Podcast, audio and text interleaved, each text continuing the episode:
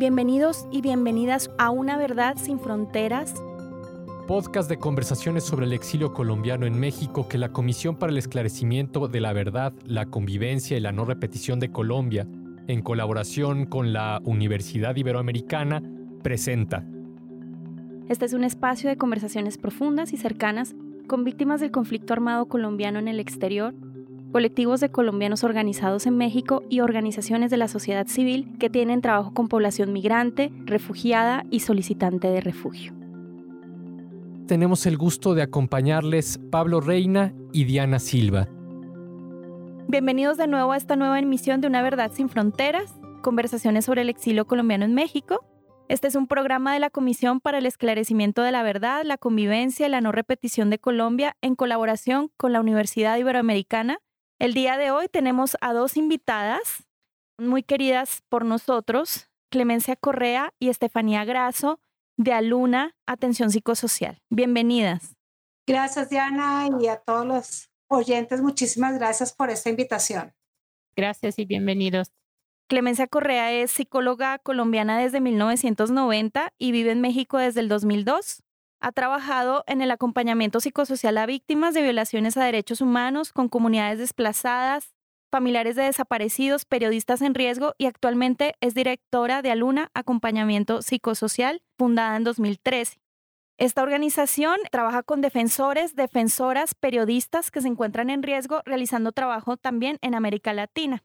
Estefanía Graso es colaboradora de Aluna Acompañamiento Psicosocial y es cooperante en el marco del Servicio Civil de Paz de Pan para el Mundo Alemania, que nos ha apoyado también en el trabajo que realizamos en México. De nuevo, bienvenidas.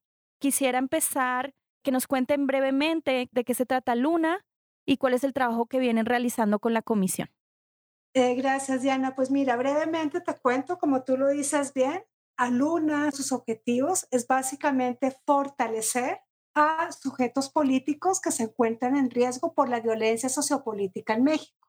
Eh, nos referimos a poblaciones como los defensores, defensoras de derechos humanos, de territorio, de todas las personas que están en un proceso de defensa de los derechos humanos y que en últimas eh, corren riesgo por el trabajo que realiza porque se están oponiendo a un sistema en general opresor y patriarcal. Es importante decirte que en el trabajo de Luna venimos haciendo acompañamiento tanto a nivel en crisis como fortalecimiento de procesos organizativos y en diferentes partes del país. Y también con el tiempo, o sea, es una organización nueva, como tú dices que empezamos en el 2013, hemos venido ampliando nuestro trabajo también a Mesoamérica y a otros países de América Latina. E incluso estamos incursionando para hablar también con otras personas defensoras de Asia y de África que están viviendo estos tipos de opresiones eh, aquellas personas que están defendiendo sus derechos por una vida mejor.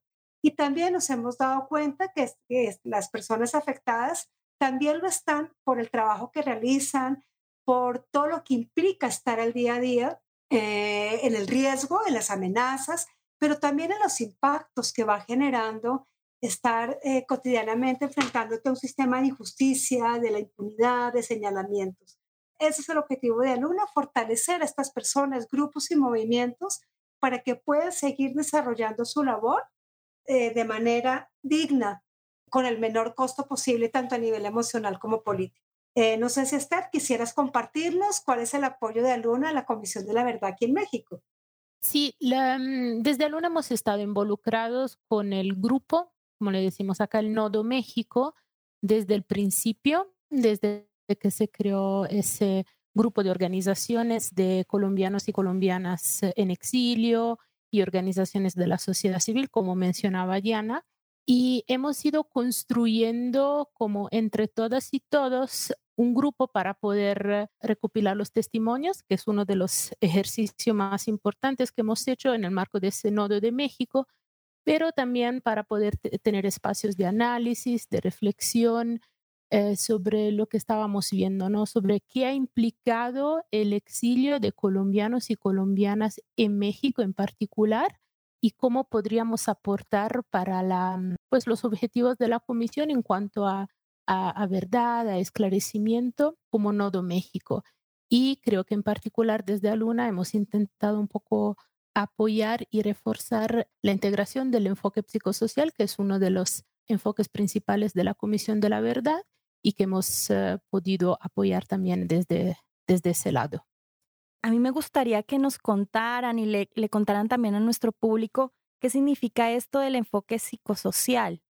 Voy a hacer también como una mezcla para contarte cómo Luna concibe el enfoque psicosocial, pero también decir de una vez que eh, la Comisión de la Verdad, y especialmente en esta comisión, ha tenido con un buen ejercicio tener un eje transversal de la Comisión de la Verdad, eh, la articulación de un enfoque que permita, digamos, acompañar a todo el proceso de eh, recuperación de testimonios, pero especialmente de comprensión de lo que ha sucedido la violencia en Colombia.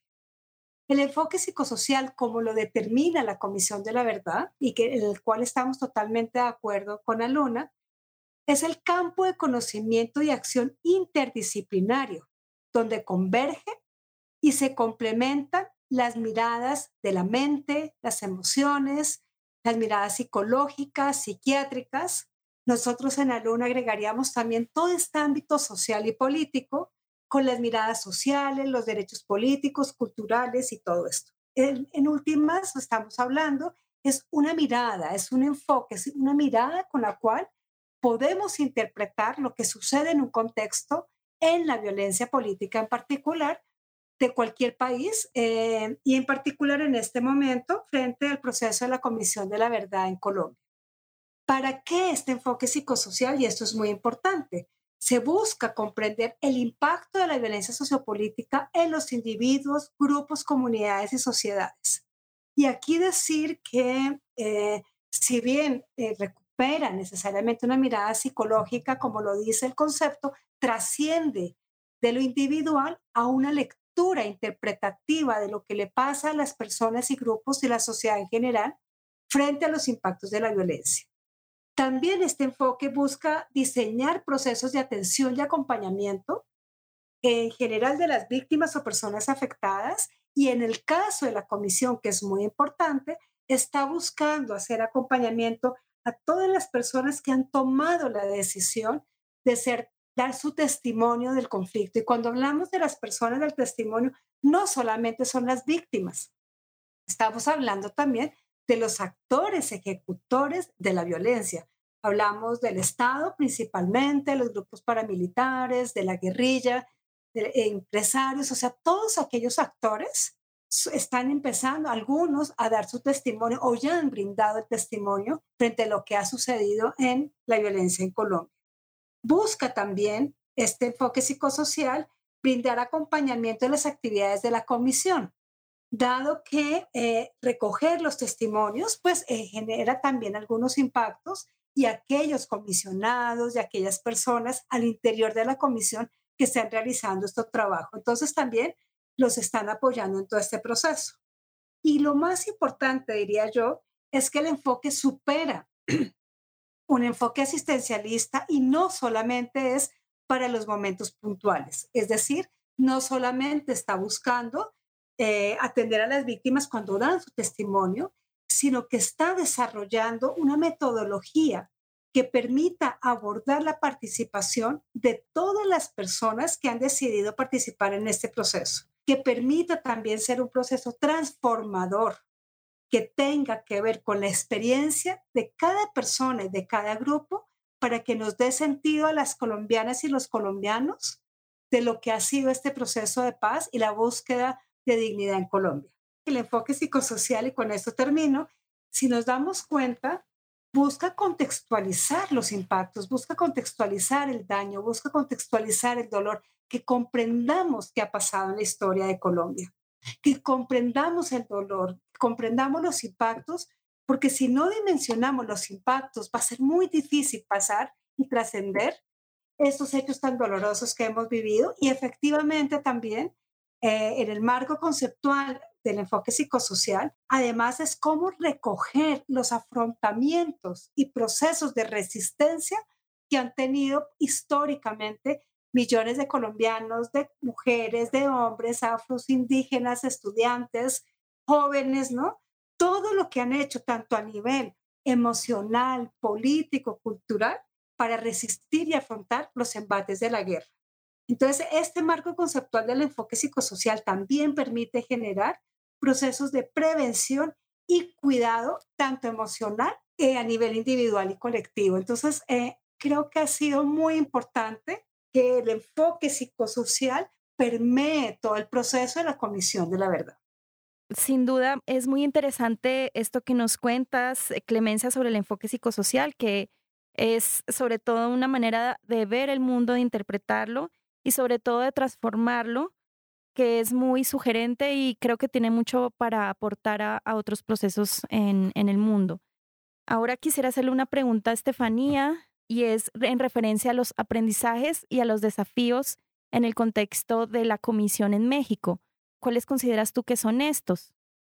Yo creo que mm, ha sido, primero, resaltar que ha sido un proceso muy novedoso, ¿no? Eso de recopilar los testimonios del exilio, yo por lo que tengo entendido es la primera comisión de la verdad que haya impulsado un ejercicio de ese tipo y creo que hay que resaltar la importancia de poder ir a buscar y visibilizar los testimonios de toda esa Colombia, ¿no? Que está afuera de Colombia y que también ha sido muy impactada por el conflicto armado. Justo por ser algo novedoso, también ha requerido mucha coordinación, mucho conocerse, mucha reflexión en común, ¿no? Desde diferentes grupos que hayan participado en los nodos y eso de por sí ha sido un reto, pero también ha, representado una, una gran oportunidad incluso con todos los perfiles que hemos podido participar, ¿no? Algunas desde el enfoque psicosocial, otras organizaciones desde el acompañamiento a migrantes, organizaciones de colombianas y colombianos que ya estaban acá en México. Entonces me parece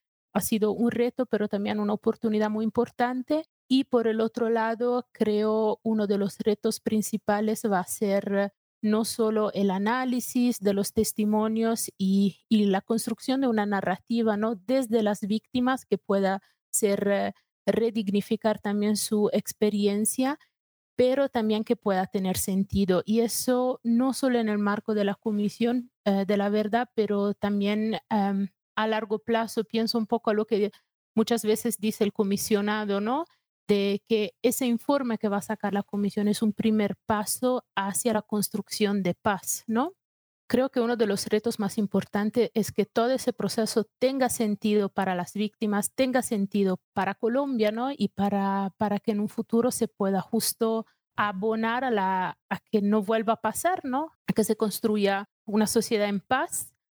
Y entre, entre ese reto que es muy grande, creo que como Nodo México cómo también poder compartir esa narrativa de lo que ha implicado el exilio para colombianos y colombianas acá en México, porque sí hay ciertas especificidades, como en todos los países, que creo que es importante poder hacer memoria de ello. Una verdad sin fronteras es un podcast de la Comisión para el Esclarecimiento de la Verdad, la Convivencia y la No Repetición de Colombia, en colaboración con la Universidad Iberoamericana así como con Ibero.2, canal digital de la estación de radio Ibero 90.9. Para mayor información, síguenos a través de las redes sociales, arroba Comisión Verdad C, y para seguir al Nodo México, arroba Nodo México CEP. También estamos en la página oficial de la comisión, comisiondelaverdad.co. Para escuchar más, entra a Ibero 2.cloud o síguenos en redes sociales arroba ibero99fm o ibero90.9 en Facebook. Agradecemos en la producción a Jorge Ceja Morán y en la realización a Uriel Rodríguez.